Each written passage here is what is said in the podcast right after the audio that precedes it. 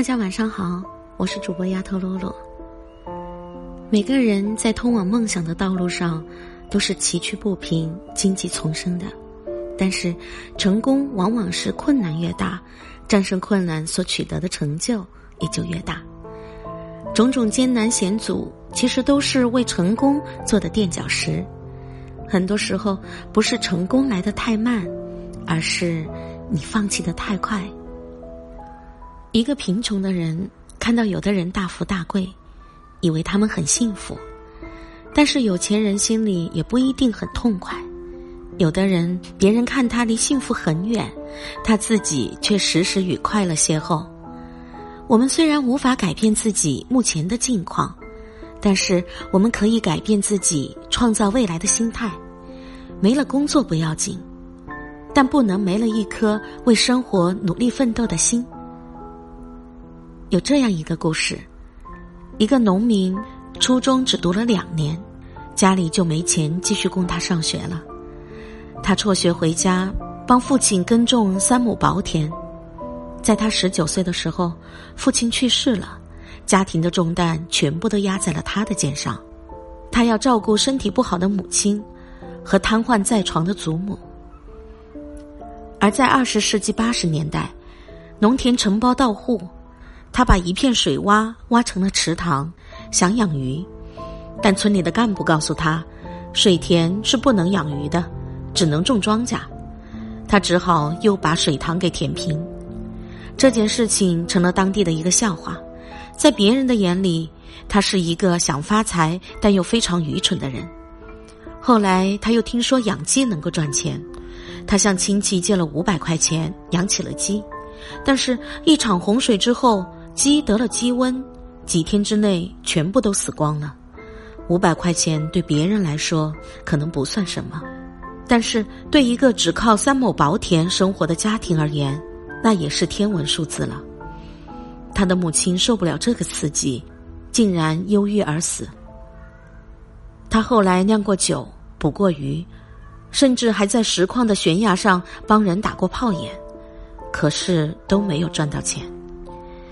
在他三十五岁的时候，他还没有娶到媳妇儿，即使是离异有孩子的女人也看不上他。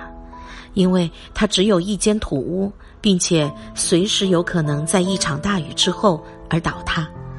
娶不上老婆的男人在农村里是没有人看得起的。但是他还是想搏一搏，就四处的借钱买了一辆手扶拖拉机。不料上路不到半个月，这辆拖拉机就载着他冲向了一条河沟，他断了一条腿，成了瘸子。而那辆拖拉机被人捞起之后，已经支离破碎了。他只能拆了它，当做废铁卖。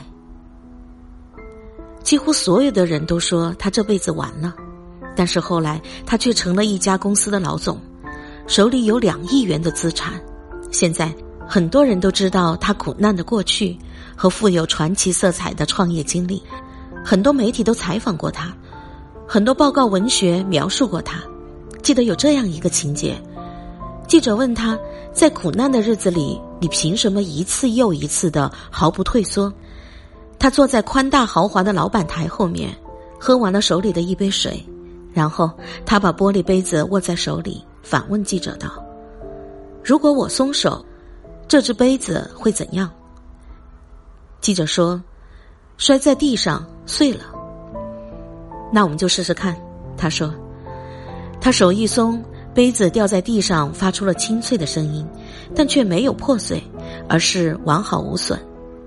他说：“即使有十个人在场，他们都会认为这只杯子必碎无疑。但是这只杯子不是普通的玻璃杯，而是用玻璃钢制作的。”这是一段经典绝妙的对话。这样的人，即使只有一口气，他也会努力的去拉住成功的手。除非上苍剥夺了他的生命，所以一个人贫穷并不要紧，关键是不能在贫穷的面前丧失了积极向上的心。我们不能选择自己的出身，但是我们能选择自己以后要走的路。是想通过自己的双手去改变贫穷的命运，摆脱贫穷，还是一味的自哀自怨，任由自己贫穷下去，被贫穷折磨，关键还是在于自己怎么去做了。所以，一个人的贫穷又怎么样呢？成功的大门不是为富人而开的，在机会面前，人人平等。只要有一颗永不对生活服输的心，那么不管你的起点有多低，命运发给你的牌有多么的不好，你都可以攀上成功之峰，改变生活的一切。听任命运摆布的结局，就是被命运牵着鼻子走，永远无法摆脱困境，战胜困境，永远也只能消极度日了。所以。与其把大好的时间和精力都放在眼前的困境上，还不如打点行装，振作精神，去为自己的未来而努力奋斗，用良好的心态去开创光明的前程。所以，你的努力终究会成就更好的自己。